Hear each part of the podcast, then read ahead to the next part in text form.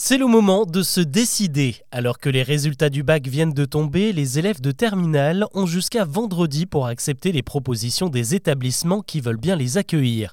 Pour ces candidats-là, c'est la fin d'un véritable parcours du combattant, car le système Parcoursup est loin de faire l'unanimité. Trop opaque, trop complexe, quelles sont les pistes pour l'améliorer? Avant d'aborder les autres infos du jour, c'est le sujet principal qu'on explore ensemble.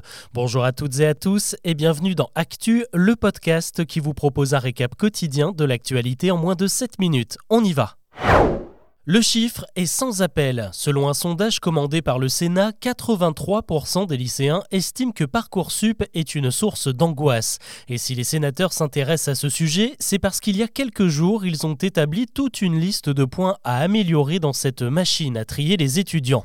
Alors qu'est-ce que l'on reproche à la plateforme? Déjà son manque de clarté, car si chaque établissement d'études supérieures y propose une fiche descriptive, les infos qu'on y retrouve varient énormément d'une entité à l'autre. Il est bien impossible de connaître le taux de réussite à un diplôme ou encore les débouchés professionnels d'une formation. Résultat, certains élèves ne savent pas vraiment dans quoi ils s'engagent. Les sénateurs proposent donc d'uniformiser tout ça avec des fiches de renseignement type.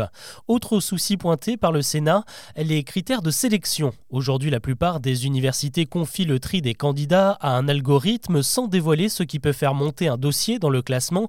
Est-ce qu'il y a des moyennes de certaines matières qui comptent plus que d'autres? Est-ce que la pratique d'une langue est un atout.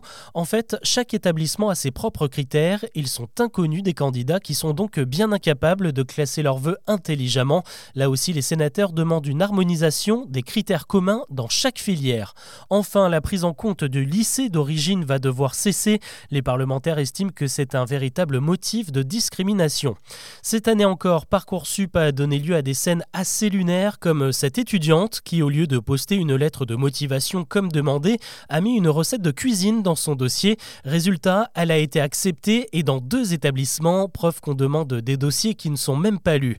Autre exemple, avec le plus jeune bachelier de 2023, il s'appelle Adam, c'est un élève de 12 ans et il s'est littéralement cassé les dents sur le système Parcoursup où aucune école ne l'a accepté à cause d'une simple mention bien.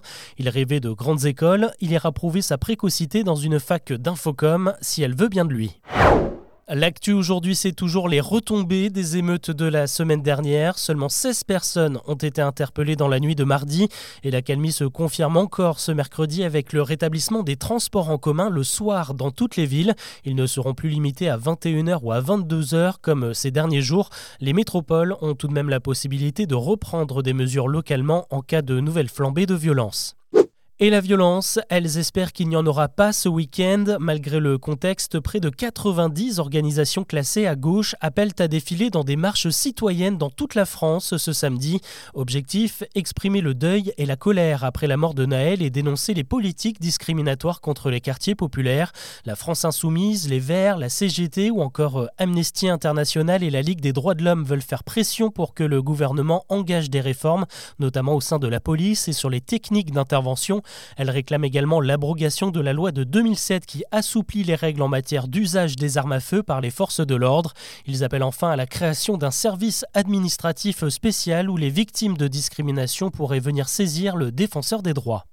Et l'une des autres conséquences de ces émeutes, ce sont les magasins désertés en pleine période des soldes. Un véritable manque à gagner qui a poussé la ministre déléguée à prolonger l'opération. Les soldes qui devaient à l'origine se finir le 25 juillet se termineront donc le 1er août. Comment lutter contre le gaspillage alimentaire en prenant des mesures d'envergure répond la Commission européenne qui planche sur un projet de loi qui va contraindre les 27 pays de l'Union à moins remplir leurs poubelles. L'objectif fixé pour 2030 serait de réduire de 30% la quantité d'aliments jetés, soit parce qu'ils ne sont pas achetés, consommés ou que la date de péremption est passée. Selon les chiffres d'Eurostat, chaque Européen jette en moyenne 131 kg de déchets alimentaires chaque année. Ça représente 132 milliards d'euros aux ordures. Le texte qui est en cours d'élaboration va logiquement comporter des mesures contraignantes pour les restos, les commerces et pour les particuliers. Le système des dates de péremption va probablement être revu également. Je vous en parlais hier dans un long sujet consacré aux grandes vacances et à ce retour en force des touristes français et étrangers. Eh bien, ça se confirme sur la route puisque Bison Futé vient de dévoiler ses prévisions pour ce premier week-end de départ. Et ça va se colorer dès vendredi avec du orange au niveau national et du rouge en Ile-de-France à partir de midi. Et samedi, c'est tout le quart nord-ouest qui passera au rouge. Dans les détails, il faudra surtout éviter l'A7 entre Lyon et Orange à partir de la mi-journée, tout comme l'A10 entre Paris et Orléans. Ça va aussi coincer sur l'A11 près d'Angers, l'A6 au départ de Paris et sur l'A31 depuis Nancy. On reparle des examens scolaires car avant de galérer sur Parcoursup, il faut décrocher son brevet des collèges. Les premiers résultats commencent à tomber ce mercredi en Lorraine et en Bretagne. Jeudi, ce sera au tour des académies de Paris, Créteil, Besançon et Versailles et toutes les autres seront échelonnées jusqu'au 11 juillet inclus. On termine dans le Vaucluse avec le coup d'envoi du festival d'Avignon.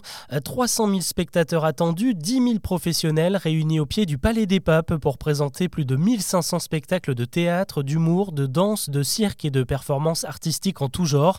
Un rendez-vous incontournable pour de nombreux artistes puisque la plupart des salles de France viennent faire leur marché pour la prochaine saison durant le festival. Et comme chaque année, il y a des têtes d'affiches très attendues comme Clémentine Sellarié, Marc-Antoine Lebré, Grégory Crédville ou encore des talents qui montent comme Roman Duduic ou Thaïs. Voilà ce que l'on peut retenir de l'actu aujourd'hui. Je vous donne rendez-vous demain pour un nouveau récap.